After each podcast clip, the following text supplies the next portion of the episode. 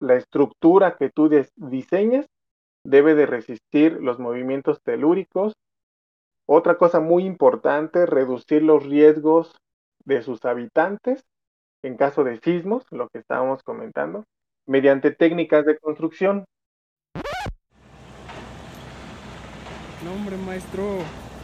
Digo que se nos olvidó. ¿Dónde está la puerta? Nomás dejamos ventana. Hijo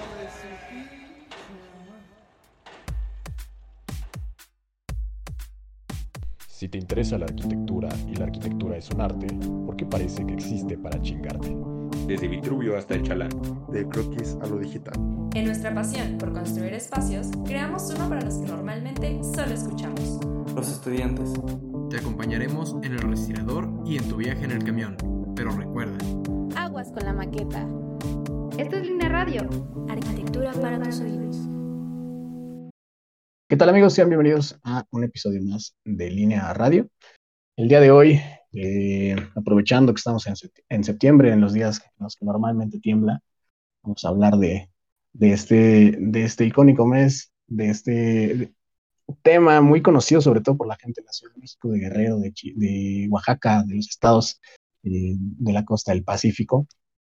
Y, bueno, el día de hoy tenemos a un invitado que, que venga a, a darnos como, como a la parte un poquito más técnica, ¿no? Porque nosotros, pues bueno, somos estudiantes, sufrimos los sismos, sabemos qué es que suena la alarma y que es salir corriendo.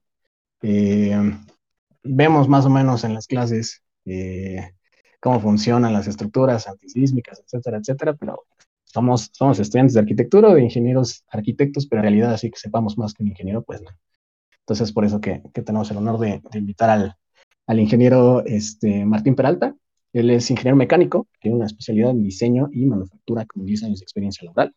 Y pues bueno, al igual que nosotros, es un apasionado por compartir conocimiento, este, da cursos, eh, comparte libros digitales, eh, tiene, tiene una cuenta de Instagram, tiene también, este, bueno, hace lives en, Instagram, eh, todo el tiempo está tratando de capacitarse más, de compartir lo que, lo que sabe. Y pues bueno, eso es algo que, que nosotros apreciamos muchísimo, ¿no? Eh, y pues bueno, estamos muy honrados de, tenerte aquí el día de hoy, Martín. Muchas gracias por haber aceptado nuestra invitación este, y por prestar un poco de, tu conocimiento eh, esta noche. Perfecto, no, pues muchas gracias a ustedes. Y bueno, como lo comentó Isaac, vamos a hablar acerca de, de sismos. Entonces, pues vamos a, a platicar un poco lo que acaba de comentar ahorita Isaac. Pues sí, el mes de septiembre es un, un tema muy importante que debemos estar alertas muy dependiente de, ahorita, pues, bueno, todo ya es digital. Regularmente ya tenemos algunas aplicaciones, por ejemplo, en lo particular tengo la de Sky Alert y esta, aunque yo lo tenga silenciado, este, me llega la, notificación. Eh, subió ahorita la, la, la eh, del, sismo que tuvimos hace un par de, de semanas. Bueno, pues sí ha habido movimiento y lo que eh, nos reporta la, aplicación es que, bueno, pues siempre va a haber este tipo de réplicas que ahorita también lo vamos a, tener un poco más a fondo, pero bueno, esto es algo más que nada eh, preventivo, tener una aplicación, siempre lo vamos a, sugerir. Y obviamente pues cómo trabaja esta aplicación para que también, bueno, pues lo podamos eh, aprender y hoy ya nos vamos directamente a platas tectónicas, nos vamos a todo lo referente a, cómo es que se va eh, suscitando todo este proceso, ¿no? Entonces, regularmente eh, Sky Alert, lo voy a manejar así, tiene todo lo que es la zona del Pacífico alrededor de 300 o 500 sensores. Al momento que existe una, un movimiento lo que hace es que inmediatamente por medio de antenas y sensores, pues nos llega la notificación a nuestro teléfono. La ventaja es que pues corremos, o bueno, todos, todos sabemos que tenemos 30 segundos aproximadamente, de 30 a 60 eh, segundos aproximadamente para nosotros prepararnos y ponernos este, a salvo para que podamos nosotros recibir o ver cómo va a llegar este, este sismo, ¿no? Entonces, lo importante, uno es conservar la calma.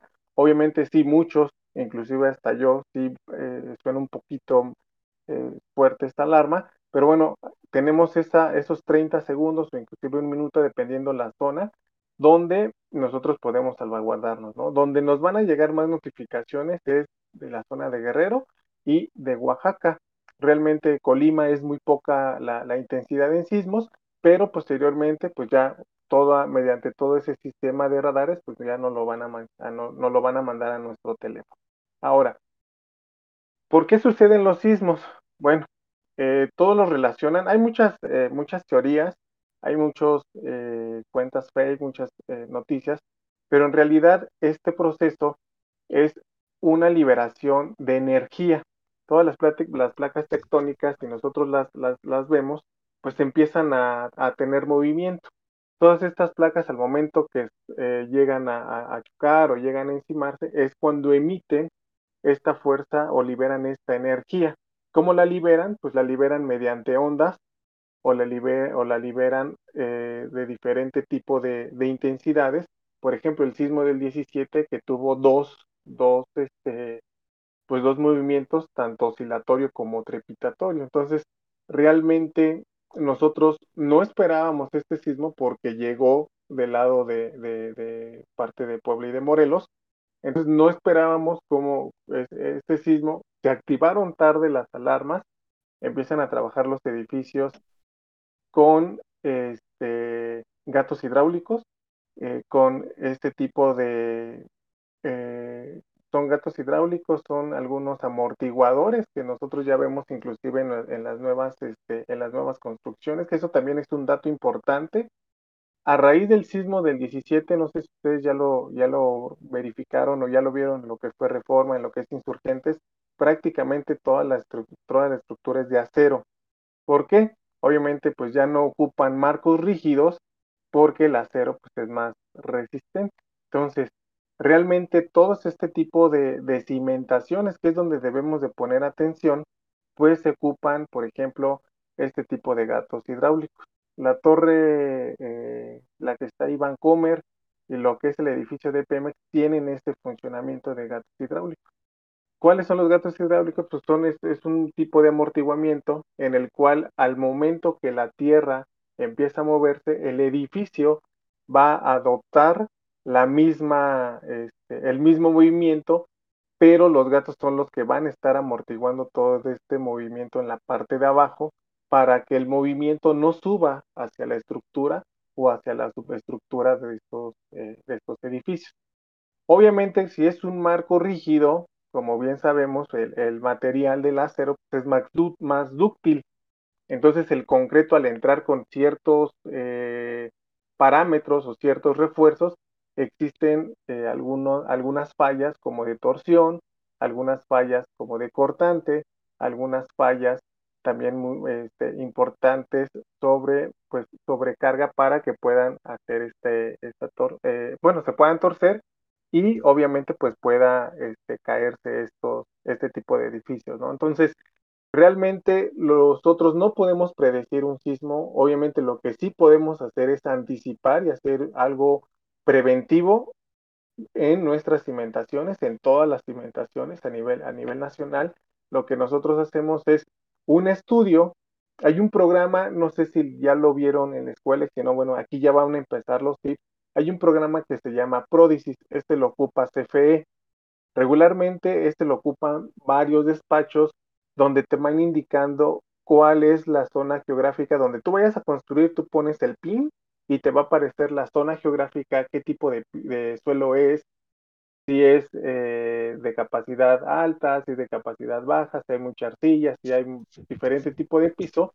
Y esto te ayuda a que obviamente tú, al momento de que corres ahí tus datos, esto te ayude para tu memoria de cálculo y tu desarrollo estructural. Obviamente no dejando atrás ciertos tipos de elementos que te van a ayudar a la amortización o a la amortiguación de la cimentación. Regularmente en nuestro caso, como una empresa que, que vende ya un sistema constructivo, ya más adelante lo, lo van a ver o lo, lo, pueden ver ahí en, la, en, la, en mi cuenta, este producto es antisísmico, o sea, todo, se trabaja en una sola pieza el muro y este no va a tener alguna torcedura porque totalmente, totalmente queda monolítico, ¿ok? Entonces, también otra cosa que se espantan mucho los estructuristas es que al momento que queda totalmente monolítico, se espantan porque regularmente los, eh, los estructuristas diseñan solamente la estructura y los muros de mampostería los, eh, los dejan aparte porque obviamente pues solamente las losas y lo que va a cargar son los este, las traves o en este caso lo que es el acero. Entonces, lo que realmente eh, nosotros eh, determinamos con ese programa son datos, son eh, áreas de acero que nosotros tenemos que utilizar para desarrollar todo lo que son nuestras estructuras. Entonces, realmente, como les comento anteriormente, no podemos nosotros predeterminar un sismo, sí lo podemos nosotros subsanar siempre y cuando nosotros nos identifiquemos y nos acerquemos con datos reales hacia la, hacia la cimentación. No sé si tengan hasta aquí ahorita alguna, alguna duda, alguna pregunta, con confianza, ¿eh? Ah, yo, yo nada más, yo sí, nada más, sí, súper rápido.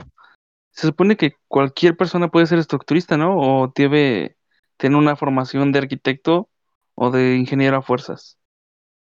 Eh, debe tener una carrera de ingeniería realmente a veces aquí entra el, eh, un, un, dilema entre que, que, es mejor un arquitecto o un ingeniero. Bueno, todos tienen, todos salimos con una, con una carrera, pero ya la carrera, este, tú ya te vas a especializar en una maestría, en un diplomado, eh, te vas a estudiar a otro país, pero realmente la carrera básica o lo que es el tronco común es la, la, carrera y posteriormente una, una especialidad, ¿no? Por ejemplo, puede ser diseño de interiores, puede ser este, estructurista, pero ahí, ahí, por ejemplo, en, en, el estructurista, pues ya prácticamente pues es más cálculo, es más matemáticas, que a lo mejor, y no es por nada, y ni quiero hablar más de los arquitectos, que regularmente a veces ellos no tienen como el feeling para poderlo este, para poderlo ejercer. Y está mal porque yo he visto ingenieros, arquitectos, arquitectos que son peritos, que son de reos y sí, sí se puede, sí se pueden este, especializar, pero es directamente como una, pues una maestría que se tiene que estudiar, puede durar dos o cuatro años dependiendo la, la especialidad y ya una vez que tú terminas esta formación ya te conviertes en corresponsable o un DRO, que es un director responsable de obra. Esto viene en el reglamento, en el nuevo reglamento, en, las primeras páginas, donde también, por ejemplo, yo como ingeniero mecánico puedo revisar todas las, este, las instalaciones hidrosanitarias. Entonces, dependiendo ahora sí que tu especialidad de lo que te lata, pues sí, sí puedes ser este, estructurista. O sea, no hay una limitante que, hay, es que eres arquitecto. No, no, no, yo aquí este, no estoy casado con eso todos somos iguales, todos tenemos las mismas oportunidades, nada más que sea un poquito más, más este, pues más la preparación y que les lata, como los puse hace rato eh, eh, antes de esto, es que te guste y que lo hagas con pasión y que lo hagas bien y a la primera. Eso es lo más importante, yo creo. Vale, muchas gracias. De eso que usted está mencionando, eh, me hizo recordar, tengo un maestro que es arquitecto, pero se dedica específicamente a diseñar estructuras. Entonces, creo que sí, el campo de, de trabajo y de ejecución de todo eso es muy amplio. Al final, eh, digo, uno puede estudiar arquitectura, pero se especializa en alguna otra rama, ¿no? Y lo que hemos hablado mucho en los episodios es que es una carrera multidisciplinaria. Entonces, bueno, derivado de esto que nos explicó, eh, tengo una pregunta, me surgió una pregunta. eh, bueno, usted hablaba como del sistema que propone dentro de su campo laboral, ¿no? Mm, ¿Qué opina de el sistema antisísmico que se implementa en la Torre Latino? Digo, es una de las de las obras que más que más conocemos, que más identificamos, más en México. y pues vinculándolo un poquito más como al campo de la arquitectura, que nosotros como estudiantes eh, a lo mejor hemos visto muy poco, muy poco de eso, no somos expertos en estructuras, pero puede que a algún oyente le llame mucho la atención esa parte. Sí, mira, tocaste un tema muy interesante. La Torre Latinoamericana es una obra icónica. Esta obra está diseñada para soportar un sismo de 9.1 hasta 11 grados Richter. En el piso 34 o en el piso 36 hay un museo eh, que está exclusivamente acerca de lo que pasó en el 85. Inclusive hay una, un apartado donde se ve una estructura, parte de la estructura, y hay un, este, ¿cómo les diré? Se me fue ahorita el nombre, pero hay una, un aparatito que mide la, la, intensidad del, del, del, sismo. Este, al último sismo ya no funcionó, inclusive hasta en las fotografías se ve como que está trabado, pero este, todo este tipo de estructura que maneja la torre latinoamericana, pues es un, una estructura realmente que está a base de pernos, a base de, no tiene nada soldados, solamente es una base de pernos, a base de triángulos también. Y otra cosa también muy importante que nosotros debemos de conocer, si vamos a dedicarnos a, diseñar alguna estructura, pues que sea de forma triangular. Realmente eh, todo empieza desde esta desde plataforma, que tengamos nosotros esta, esta parte. Y suena curioso y nos regresamos casi, casi a la primaria, ¿no? Que sabemos que la, la figura indeformable es el triángulo, ¿no? Entonces, a mí me llama mucho la atención la estructura de la torre latinoamericana porque esta realmente, les comentaba, ¿no? Es una, una eh, torre que tiene ciertos amortiguamientos. Viene también en la parte del museo. Yo voy cada año, a mí me encanta estar ahí pasándome horas revisando todo lo que son los planos. Vienen identificados y vienen los gatos hidráulicos en uno de los planos. Inclusive puedes pedir más información. Hay un apartado donde los estudiantes van directamente, los que se quieren especializar en esa, en esa parte, y realmente como que te apoyan, ¿no? Como que puedes sacar más información porque realmente pues es muy, muy pobre lo que está en la parte de arriba, ¿no? Pero esta parte, eh, por ejemplo, para poder diseñar alguna, alguna estructura de esta índole, ahorita ya es más fácil. No sé si ya también escucharon de las impresoras 3D, en las cuales también ya hicieron algunas pruebas en Europa, en China, en Asia, que hacen prácticamente casas, que hacen prácticamente eh, estructuras que son indeformables, ¿no? Entonces, son varias cuestiones en las cuales sí eh, son muy interesantes de, aplicar. Obviamente aquí en México no las, no las alcanzamos a ver, porque realmente pues sí tenemos ahí algunos, algunos inconvenientes, pero ya hay una, una impresora aquí en, la, en una universidad, no sé si es el, tecnológico de Tlanepantla, me parece que ya tiene una impresora este, 3D y ya puedes hacer cualquier, cualquier prototipo. Entonces nosotros que llevamos esta ingeniería o, mecánica de materiales, o en este caso la manufactura, pues nosotros ya podemos sacar algunos este, prototipos de esta índole para poderlos fabricar y que ya sean lo que estábamos comentando, algunas estructuras sismoresistentes, que también ese es otro tema importante del cual es, este, casi no se ve en la escuela solamente les dicen que la estructura es sismo resistente, que lo soporta y que debe de tener siempre todo confinamiento, pero no entran al 100% que es algo sismo, sismo resistente, ¿no? Entonces, sí es un tema muy amplio. Aquí lo que yo sugeriría es este, preguntas para que yo se las pueda este, resolver, ¿no? Porque de ahí nos, nos sacamos así como que a otra, a otra línea y, nos vamos así como que, como que alargando, ¿no? Entonces, por ejemplo, así para, para rápido, ¿qué es una sismoresistencia? Pues es que la, la, estructura que tú diseñes debe de resistir los movimientos telúricos. Otra cosa muy importante, reducir los riesgos de sus habitantes en caso de sismos, lo que estábamos comentando, mediante técnicas de construcción. Yo ocupo las técnicas de construcción del IMSS, esas te las voy a compartir, están muy interesantes.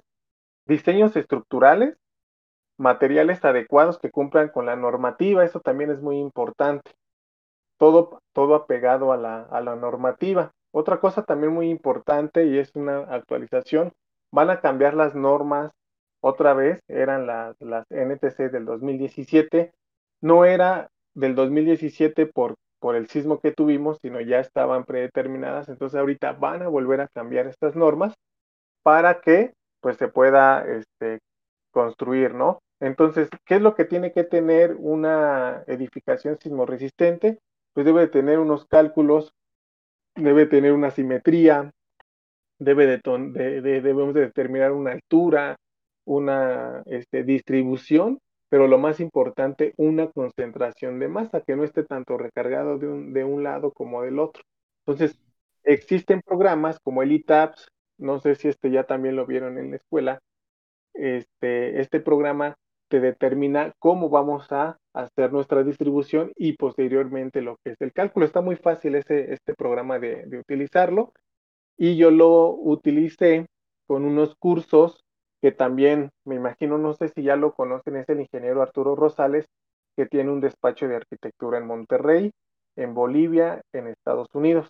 Entonces yo prácticamente como me llamó la atención la, la parte también estructural, pues estoy también tomando unos cursos con él de cálculo estructural. Entonces obviamente pues ya ves todo lo relacionado ya ves todo lo, lo, indispensable que tú requieres para poder hacer una, un diseño. Para poder hacer un diseño, pues primero es mediante criterio, te vas a las normativas para ver si el diseño cumple con estas normativas, posteriormente te vas a las, a las NTC y automáticamente ya al final nos lo puede validar un director responsable de obra o un DRO para que pues puedas este, tomarlo tomarlo en cuenta, ¿no? Entonces, así a grosso modo es como nosotros este, implementamos nuestras, nuestras construcciones o nuestras estructuras, pero también no puedo ser juez y parte. Yo como ingeniero no puedo diseñar ni construir, sino tengo que ir de la mano y tengo que utilizar lo que me decían hace rato, ¿no? Un campo o un equipo multidisciplinario, pues licenciados para la administración, eh, ingenieros o arquitectos para diseños, para la ejecución, mano y pues, la parte de arriba que son los corresponsables y los directores para pues tener este pues este proceso, ¿no? Entonces así es como a grosso modo se maneja el, el proceso en el diseño de las de las estructuras. Pero digo, en, en, en un énfasis así rápido, sismoresistencia es que deben de tener esta estas tres bases para que, bueno, puedan resistir, vaya, o sea, una casa puede ser resistente a un sismo. Pues no sé si tengan alguna pregunta. Eh, bueno, según yo eh, estoy investigando, como que hay varios tipos de sistemas para hacer sismo resistente una, una construcción. Incluso me topé con un tema muy interesante, bueno, con un método, más bien, muy interesante. Es eh, a partir de aparentemente tres discos que hacen que el edificio como tal conforme su inercia. No sé si sepa de este, este sistema. Sin embargo, lo que hace es como que se separen por completo. O sea, toda la estructura, bueno, como lo viene el ejemplo, era una estructura completamente reticular y muy cúbica, ¿no? El edificio. Y eran, pues básicamente las columnas. Y el edificio era, pues, completamente separado. O sea, no tocaba como tal la tierra, como usted lo mencionaba, en, un aspecto eh, de que la columna fuera monolítica, que se dirigiera completamente hacia el suelo, sino que había estos, estos prototipos. Sin embargo, creo que únicamente funcionaba para los sismos que fueran en direcciones em, laterales, es decir, que no hubiera movimiento vertical. Y este, no sé si ahorita le puedo mandar como una imagen para como ver si conoce este sistema.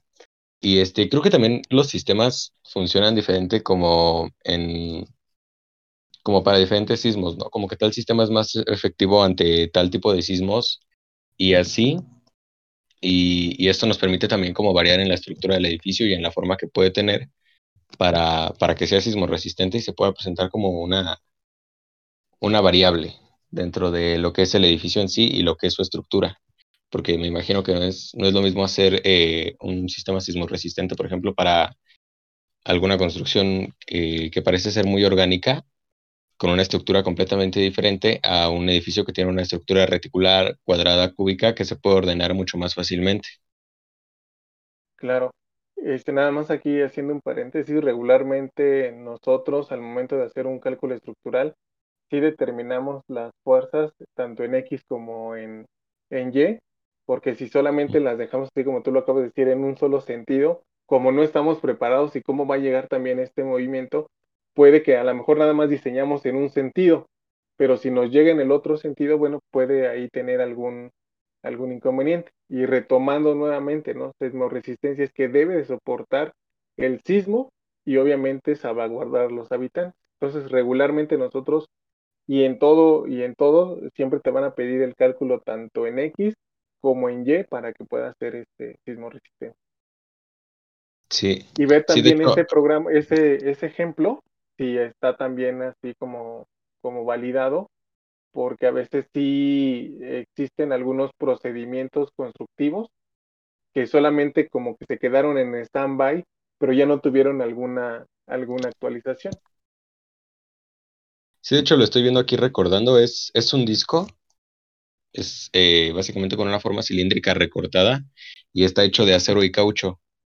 Y básicamente funciona como un tipo fluido, pero muy sólido, vaya, que funciona a la escala de, del peso que maneja una construcción y que puede eh, generar esta disipación de la, de la inercia y del movimiento.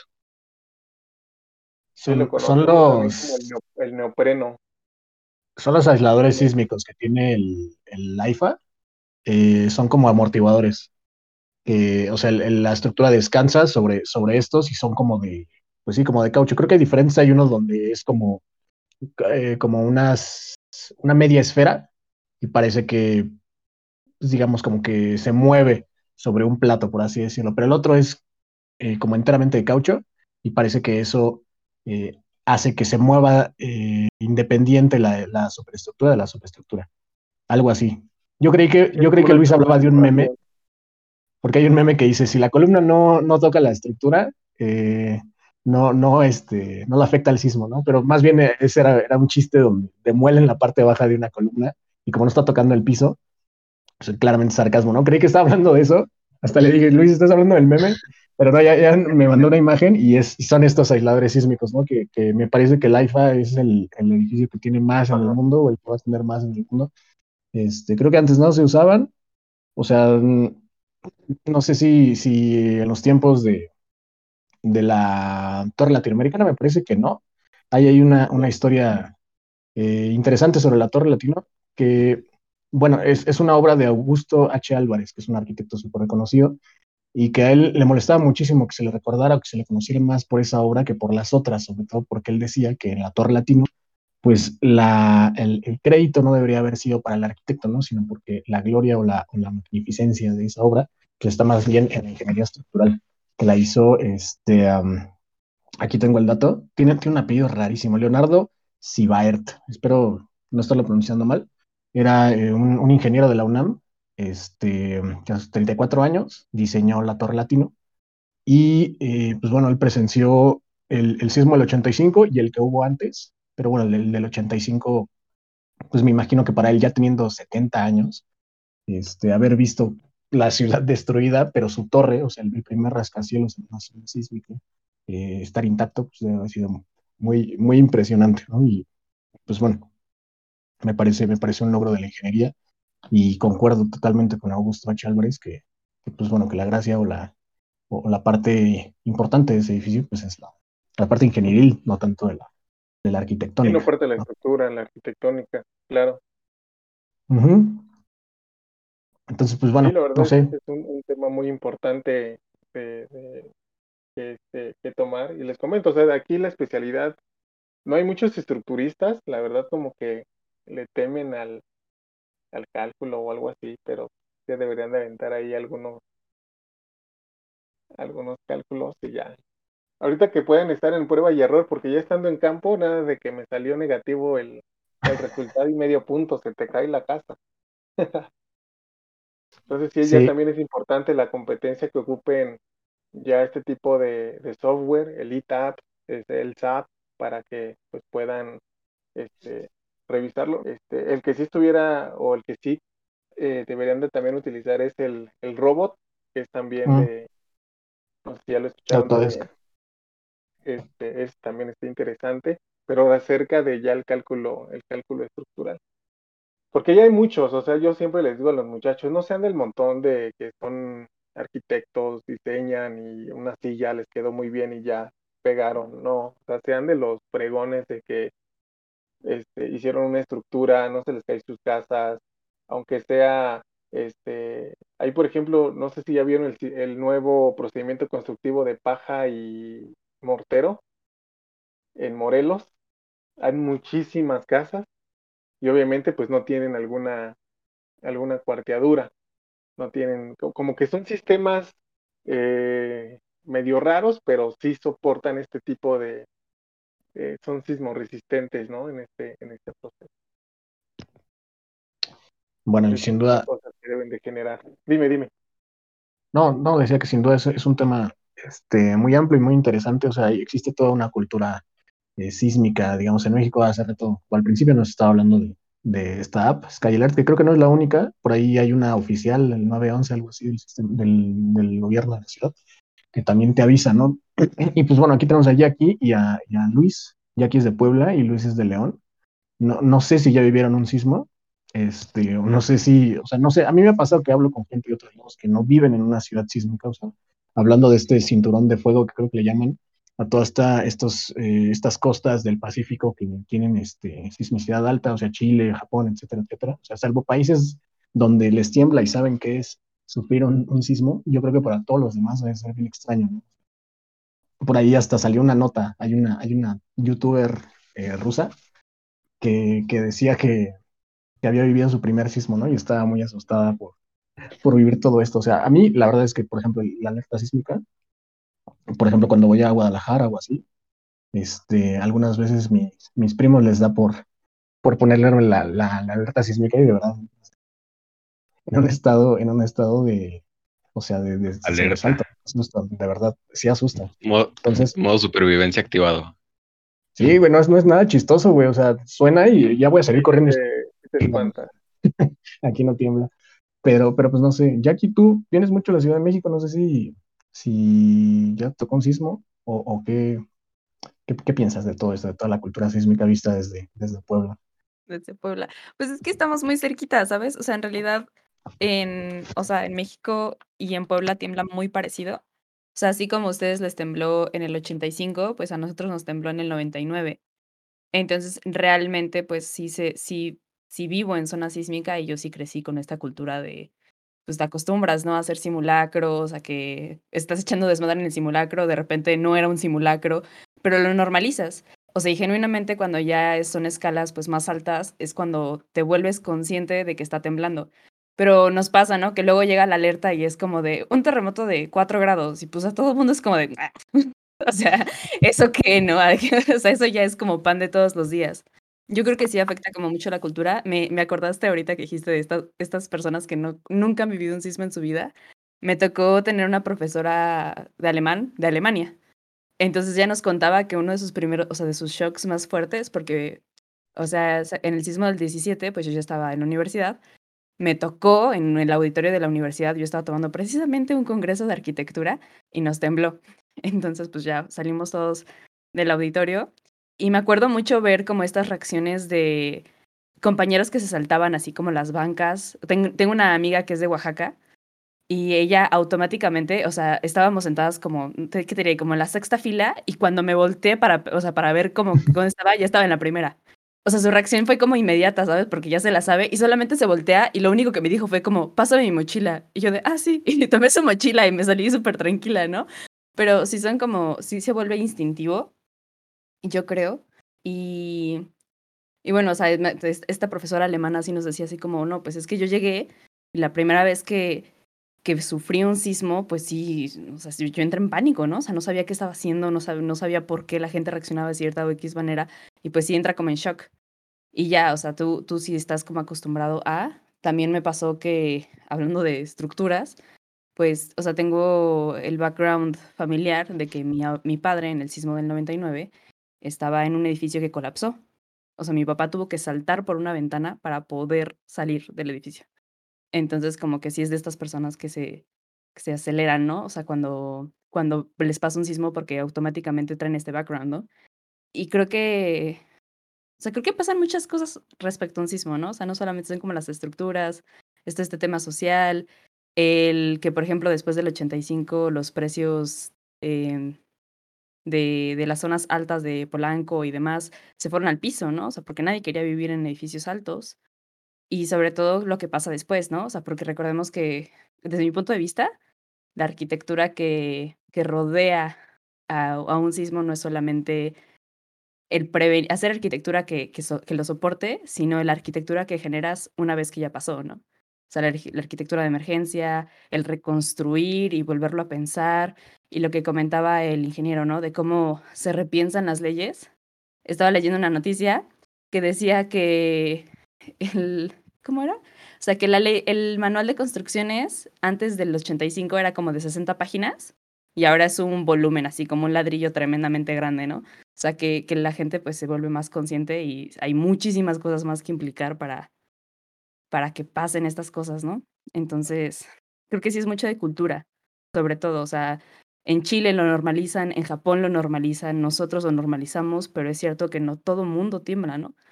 no en todos lados, entonces son diferentes cosas y creo que no es el único desastre que pasa, o sea, que cada quien se acostumbre a, a sus propios desastres. Yo, por ejemplo, nunca he vivido un huracán, entonces no sabría cómo reaccionar ante uno, ¿no? O sea, claramente. O un tornado. Debe, debe, estar cañón. No, pero... Eh... Me... Ah, ya me acordé. Perdón.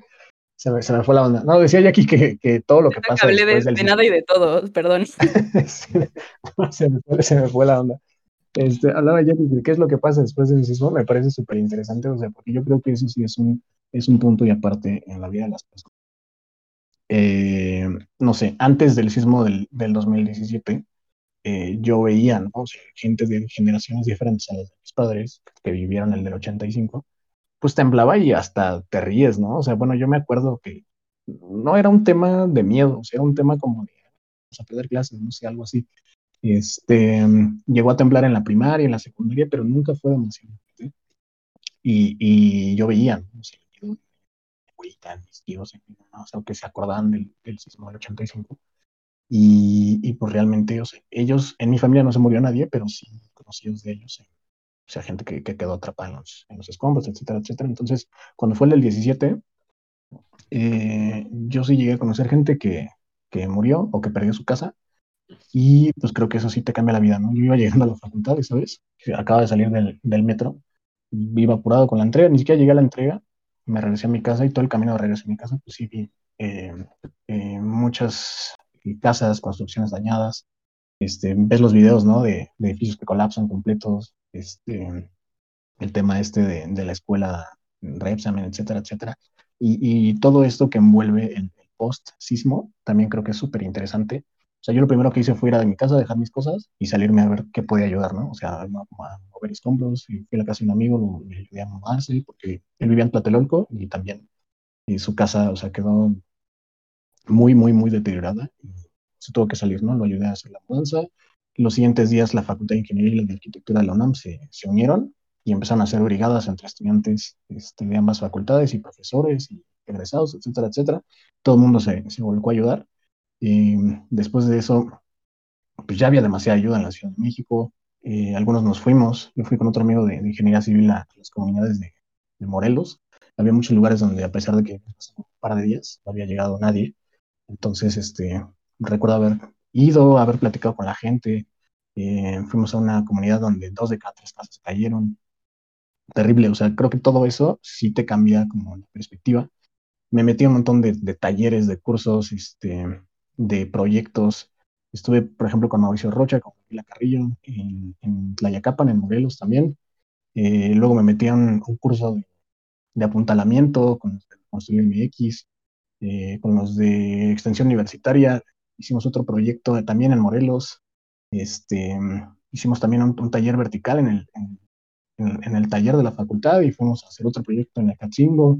Luego hicimos otro también en, en Anapalera, en Morelos, etcétera. O sea, yo de verdad que después de que pasó el sismo, eh, veía que, que, en la escuela seguíamos haciendo estos proyectos ficticios que siempre te dejan en la escuela. El, el, típico centro comunitario, que no sé qué, que es totalmente inventado y que nunca llega a realizar y que yo este, veo totalmente innecesario, ¿no? Al menos en ese momento yo sí le decía, güey, acabo de ir a Morelos y la gente está así durmiendo en su jardín porque, o sea, necesita, necesita algo que, que, que vaya y que les ayude, ¿no? Nos fuimos, nosotros repartimos despensas, este, no con la escuela, sino a nivel personal con amigos, y, y la facultad no estaba haciendo nada, ¿no? La facultad seguía con sus proyectos ficticios, se tardó en reaccionar, al final sí empezamos a hacer ya después eh, proyectos para la gente, pero creo que sí marca un antes y un después. O sea, yo ya no veo un sismo igual eh, después de que viví el del 2017. O sea, ahora cada que tiembla te regresa, ¿no? Así como en las caricaturas de ese, o, el meme del perrito que está como, como así, ve que hay imágenes de guerra y está igualito, ¿no? O sea, sabes que en cualquier momento puede, puede temblar severo y, y destruir media ciudad, ¿no? Vivimos en, un, en una ciudad muy particular, con, con alta sismicidad. Sabemos que antes era un lago. O sea, seguramente para la gente de otros países esto debe ser muy extraño. Yo tuve la, la, posibilidad en algunas ocasiones de ir al extranjero, de hablar con estudiantes de arquitectura de otros países les enseñaban, ¿no? Es que mi ciudad era esto, ¿no? Y les enseñas la, la infografía de Tenochtitlán, de, de pues, que son islas y, güey, o sea, ¿cómo? Sí, pues era un lago, la gente construyó en medio del lago donde no había tierra y luego encima le echamos concreto y ahí vivimos. Entonces cuando tiembla, pues es una locura. Güey, ¿por qué, porque siguen viviendo ahí, no? ¿Por qué no se van a otro lado? O sea, ¿por qué sigue llegando gente a la ciudad? No sé. Este, pero sí es, es este, algo a considerar. Hace poquito alguien subió un, un mapa, me parece que era un geógrafo del Flaxo, este, subió un mapa como de, no sé cómo le puso, de intensidad sísmica, algo así, o como de sensación sísmica, era un mapa que básicamente, él, puso un tweet, ¿no? Decía como, antes de comprar una vivienda, eh, checa este mapa en Google Maps y este, y como que eh, prevé, ¿no? Que si está en el lado rojo es porque eh, se siente muy feo, si está en el lado amarillo más o menos, y si está en el, lado verdecito es porque no tiembla casi, ¿no? Y pues básicamente es como el, el mapa este de planificación geotécnica hay un mapa de zonificación geotécnica que viene en el reglamento de construcciones, que viene súper chiquito, que siempre que te dejan una tarea de ubica tu terreno y haz así más o menos la simulación dependiendo de la resistencia del terreno que viene en ese mapa y el mapa es de este tamaño. Pues no entiendes nada, ¿no? O sea, no sabes de qué onda. Entonces este güey, de, el geógrafo, hizo como que lo pasó a, Google Maps y pues es como que más interactivo, ¿no? Puedes ver las calles, le puedes dar zoom, este, pero bueno, mi amigo, este, el el geólogo me decía como de, güey, no confíes en eso, obviamente no, hay como ninguna seguridad de que puedes confiar en la resistencia del terreno nada más por ver un mapa en Google Maps. O sea, creo que lo más eh, preciso sería más bien hacer un estudio, ¿no? Un estudio directamente en el sitio, ya sea la mecánica de suelos o así, este, que te pueda precisar exactamente, ¿no? Inclusive no se hace una, ¿no? O sea, a mí me ha tocado en, obras que, que, se hacen varios, ¿no? Inclusive en el mismo terreno. Sí, una mecánica de materiales puede pasar que en la misma vivienda la mitad de la casa esté en, un tipo de suelo y en otra en otra. Entonces, bueno, es, algo que a mí me parece súper interesante. No es lo que más me gusta, la verdad, del tema de la construcción. Yo no soy tan bueno con los números, pero, pero bueno, me encanta aprender y me encanta. no, eh, inclusive ahorita lo que comentas, Isaac, el antes y el después, este, ahorita ya no ven ninguna obra con marcos rígidos, ya todo es acero. Ya todo es acero, o sea, van a reforma a cero, van a, inclusive ya, este, no sé si Jacqueline está ahí en, en, Puebla, ¿no? Esta torre que tiene no sé cuántos infinidad de premios a nivel eh, nacional e internacional, la torre Lea, que es, prácticamente como en espiral, que está, llena de, de, este, de, de acero, pero hay, un video este, con este tipo de arquitectos de cómo hicieron la cimentación. Tiene como 7, 15 sótanos, no sé, ahorita es por decir un número, pero prácticamente es un cilindro, lo que comentaba hace rato este Luis Daniel, es un cilindro, en la parte de abajo viene todo este tipo de, de, neopreno, bueno, yo lo conozco así como neopreno, y viene en la parte de arriba, viene lo que es todo lo que es el, el cilindro, y ahora sí ya viene la elipse, donde viene ya toda esta estructura de acero, ¿no? Entonces prácticamente lo que hace el- el- la, la estructura, no tanto la, la- si se cae o no se cae, ¿no? sino la estructura, yo creo que es muy importante la estructura de cómo lo, lo van, este, lo van formando, ¿no? Y es acero. Te vas a, por ejemplo, a Guadalajara, casi no hay mucho, mucho edificio así por este, alto, ¿no? Entonces, realmente el antes y el después de, de- del 17, yo ya veo más, este, más acero, más los acero, más vigas, más, este, y ya menos, este, menos marcos rígidos de, de concreto, ¿no? Y, y igual yo no me dejaba guiar por un, por un mapa, sino una mecánica de suelos bien hecha, geólogos, y que si te vas a gastar ahí, por ejemplo, 50, 100 mil pesos porque sí está un poco elevado el costo, pues yo prefiero a que mm, me salga más barato y tenga algún, algún inconveniente, ¿no? Eso siempre va, va, este, va a suceder. Y otra Sí. cosa ahorita también, dime, dime, Jackie. Ah, no, o sea, solamente iba a comentar que, o sea, yo tuve la oportunidad de ir a una visita de obra a la Torre de Ilea antes de, de la pandemia.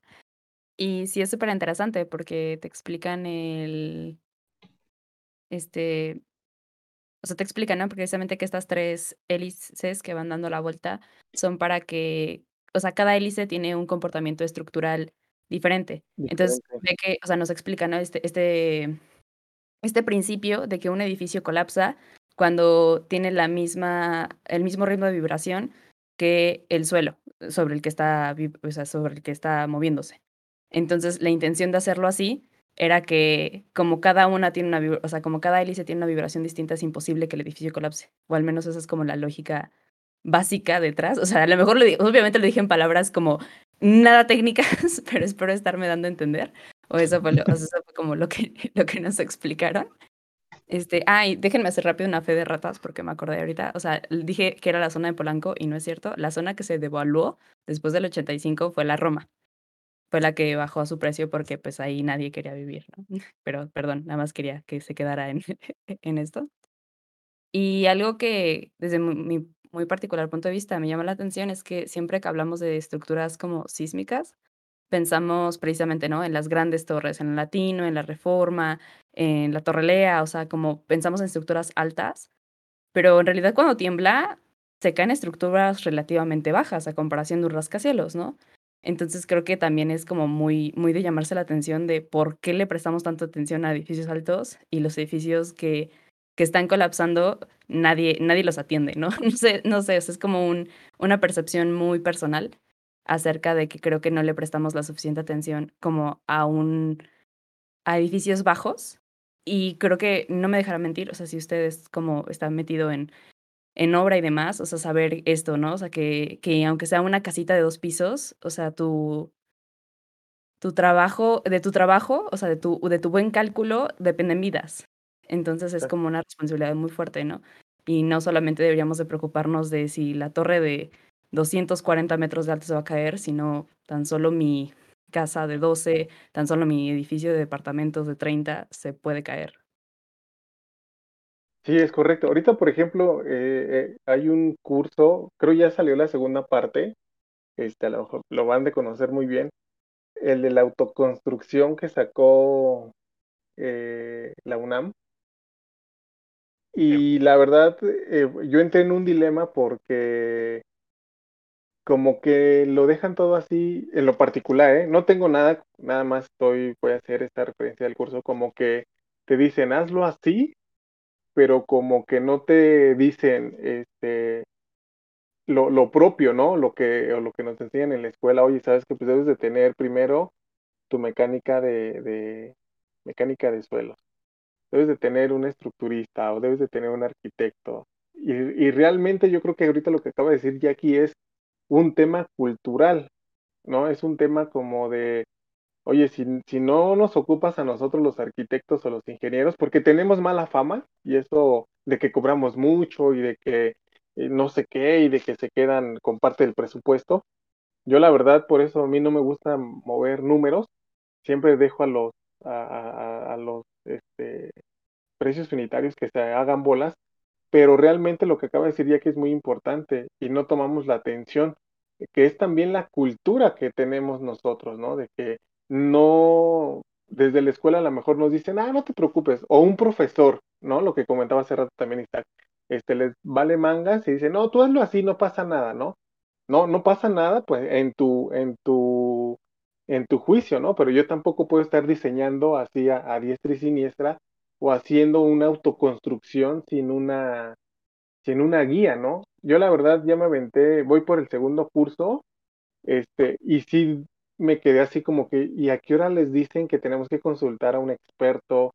¿A qué horas nos dicen que, o, hasta abajo unas letritas chiquitas, ¿no? Este, no sé, cosas así, yo no lo vi, yo la verdad, en lo particular, y no quiero entrar así en, en, en polémica, eh, está muy, muy vago como que este curso, y si la gente empieza a construir así, vamos a tener el inconveniente que dice Jacqueline, casas que a lo mejor se construyeron en dos niveles que realmente se ven bien, pero al final en un temblor ah, son las primeras que van a que van a caer, ¿no? Entonces yo creo que es un tema cultural, un tema que también deben de tener este o se debe de dar difusión, ¿no? Si, oye, es que sabes qué vas a construir, pues acércate con un experto, ¿no?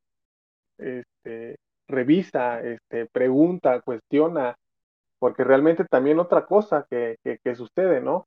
Este, tenías a lo mejor 100 mil pesos en, en, en, tu presupuesto y chin, se te fue en la cimentación porque pues no tuviste una preparación este, y el albañil decidió meterle más varilla o menos varilla. Entonces yo creo que también aquí es un tema cultural, un tema que debemos estar compartiendo con todos los, los implicados para que no tengamos algún inconveniente de este índole, ¿no? Lo que decía Jackie, pues es muy cierto.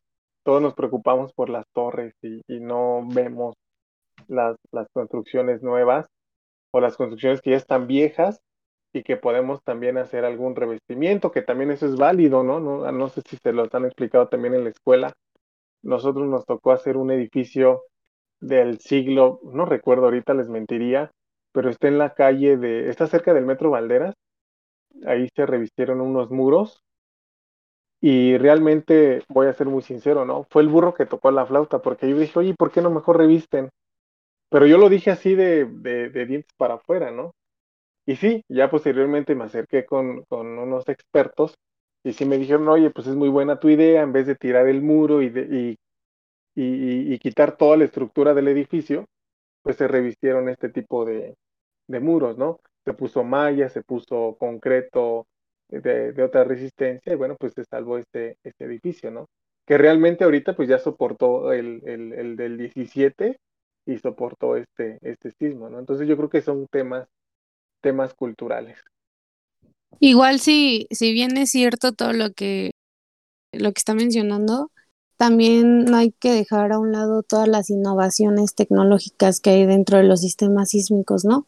Digo, ahorita estamos mencionando eh, algunas obras conocidas, grandes, y desde lo que hice ella aquí, algo muy, muy pequeño, algo que puede caerse en unos segundos y que vienen de la mano de la, de la construcción, pues digamos de una forma más ordinaria. Pero bueno, es que hace ratito que estaba investigando sobre el tema, me topé con una información de un sistema que propusieron hace unos años en, en Chile, ¿no? Porque es un lugar donde, donde tiembla muchísimo, que son este, los dispensadores sísmicos, entonces, bueno, me pareció importante mencionarlo, ya que ahorita estamos hablando, siento que desde una estructura construida desde cero, ¿no? Desde base de cálculos, base del diseño, base de la cimentación, pero ¿qué pasa cuando ya hay un edificio en total construcción y que se tienen que encontrar estas nuevas tecnologías e innovaciones para poder eh, manejar en algún, en algún movimiento sísmico?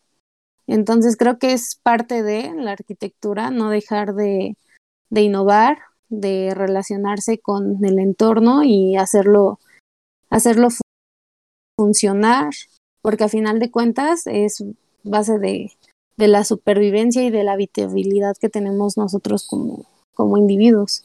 Entonces, bueno, igual, eh, ya por último, para concluir el, el episodio, me gustaría preguntarle si tiene, no sé, alguna alguna aportación de algún sistema que le, que le guste mucho o alguna mm, algún cambio o innovación que haya visto a la par de, de todas estas actualizaciones en cuanto a normatividad, en cuanto a la parte también de protección civil, porque muchas de las cosas que se llevan a cabo dentro de las estructuras, pues también es, es eso, ¿no? Protegerse ya cuando estás dentro del, del, del sismo. Entonces, no sé, usted de acuerdo a su experiencia, ¿cómo, cómo ha visto la innovación de estas estructuras? Pues mira, uno, y así rápido, sería la, las aleaciones ahorita, que ya el, el acero puede ser más dúctil, tipos de aleaciones que no sean eh, con mucho carbono para evitar que, que puedan fisurarse, ¿no? Esa es, es una, una super ventaja. La otra ventaja es que podemos utilizar sistemas prefabricados más ligeros. No sé si conocen Velosa. En Monterrey maneja losas prefabricadas, poliestireno, viguetas. Entonces, como que ya son nuevas tecnologías prefabricadas que te ayudan a hacer todo este tipo de, de construcciones más ligeras. Y el sistema que nosotros manejamos, que se llama Covintec, es una estructura base de de acero de alta resistencia. Ahorita nada más que ya había cerrado aquí el WhatsApp, pero ahorita le comparto la imagen a este Isaac, este, donde realmente pues cae una piedra sobre la, sobre la construcción, ¿no? Ahorita se la voy a mandar así para que la vean, se las pueda mandar. Y ahorita ustedes me dicen qué, este, qué piensan de este sistema. Entonces yo creo que es un sistema prefabricado. Eh, podemos eh, ya no, nos, ya no tenemos que estar casados con el acero, con el concreto, sino ya debemos de buscar cosas que realmente pueden este, valer la pena y otra cosa que lo puedan este que lo puedan utilizar y que lo puedan aprender, ¿no? Entonces, ahorita ya le mandé la foto a Isaac, a ver si la puede compartir con ustedes. Para terminar, les comento que ya utilicen materiales prefabricados, que ya pues te ahorran tiempo, la ejecución de obra, no requieren alguna mano de obra especializada y realmente pues tienen la misma durabilidad que, que, un, que una construcción normal. Quiero, quiero decir, eh, mencionó lo del, lo del curso de, de la UNAM. Eh, es algo que vimos también en clase, nos lo enseñó un profesor, porque también hay un, hay un documento escrito eh, y suena un poco contradictorio, ¿no? Porque además no solo lo hace la Facultad de Arquitectura, sino que lo hace en conjunto con la Facultad de Ingeniería. Y pareciera que, que es la UNAM la que solapa que no se eh, utilicen, eh, digamos, los ingenieros y los arquitectos y que, y que de alguna manera motiva la, autoconstrucción. No creo que sea así, o sea, la autoconstrucción creo que es el sesenta y tantos por ciento de, de la construcción de vivienda, o sea, creo que la mayoría de las viviendas de la ciudad están hechas con autoconstrucción y pues como que la intención de, de esos cursos o de esos materiales es como de que, bueno, pues si de todos lo vas a hacer como tú quieres, este mínimo hazlo, eh, bien. De la, del menos, menos mal, ¿no? Este, pero sí, o sea, yo, yo escuché una vez una frase, ya igual para concluir, que decía que el, sismo no mata, ¿no? Lo que mata es la arquitectura eh, mal hecha. Eh, el sismo por sí solo no, no te va a hacer que te mueras, pero sí una construcción eh, hecha irresponsablemente sí puede cobrar vidas, ¿no? En ese sentido tiene la misma importancia un arquitecto que un, médico. Eh, una mala práctica puede, puede matar gente. Entonces, pues nada, o sea, sí, sí, concuerdo totalmente. Obviamente la recomendación para la gente siempre es consultar a un, a un profesional y hacer las cosas como se deben hacer, ¿no? Eh, de repente a mí me llegan a decir familiares, amigos, así, ¿y aquí qué le hago? Es que después del sismo no sé qué güey, hay que traer un instructorista, hay que traer un DRO, hay que hacer un estudio de mecánica de suelos, hay que hacerlo bien, porque si nos ponemos a improvisar, puede salir peor y no nos vas a gastar tu dinero, ¿no? Entonces, pues, mi recomendación igual, solo para cerrar, sería, pues, confíen en los profesionales, ellos estudiaron, estudiaron eso. Este, sé que el tema monetario es, es la, principal... Eh, ajá, el, principal problema por el que no se, no se contratan, pero en medida de lo posible consideren que es de vida. Y que si se puede, pues consulten a un, profesional. Pues creo que ya por concluir, porque ya llevamos como mucho tiempo, eh, creo que sí es muy importante tomarlo en cuenta nosotros como arquitectos, eh, que sin duda es un conjunto el hecho de trabajar junto con los ingenieros civiles, con los ingenieros turistas. Eh, creo que por eso mismo fue que invitamos a alguien al podcast, porque nosotros no dominábamos este tema. Eh, es muy importante hablarlo desde el punto de vista como estudiantes. A muchos nos los enseñan, pero nada más como por encima, no hay como verlo desde la perspectiva de, de alguien que vive el sismo, de alguien que está trabajando en eso y de alguien que, que pues que también lo emplea en sus edificaciones, ¿no? Eh, es algo que me gustó mucho investigar. Eh, nosotros, bueno, Luis y yo eh, vemos más estructuras que, que todos los demás y creo que estábamos un poquito más con la idea de lo que era. Pero, pues sí, me gustó muchísimo este tema. Me gustó mucho investigarlo y que hayamos traído a alguien que, que dominara el tema y no tuviéramos que pocholear demasiado nosotros. eh, no sé si tengan algo más que decir.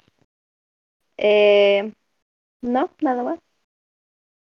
Y pues nada, eh, muchísimas gracias, ingeniero, por aceptar mm, nuestra, todas nuestras dudas de esta, esta entrevista de a rápido. Creo que fueron muchísimas cosas y espero que haya quedado claro para los que nos están escuchando. Y pues nada, nadie más tiene nada más por decir. Ah, un, gustazo. ingeniero. Cuídense. Muchísimas Nos vemos gracias. en la próxima. Gracias, Muchas gracias. gracias, ingeniero. No, Hasta luego. Gracias. Bye.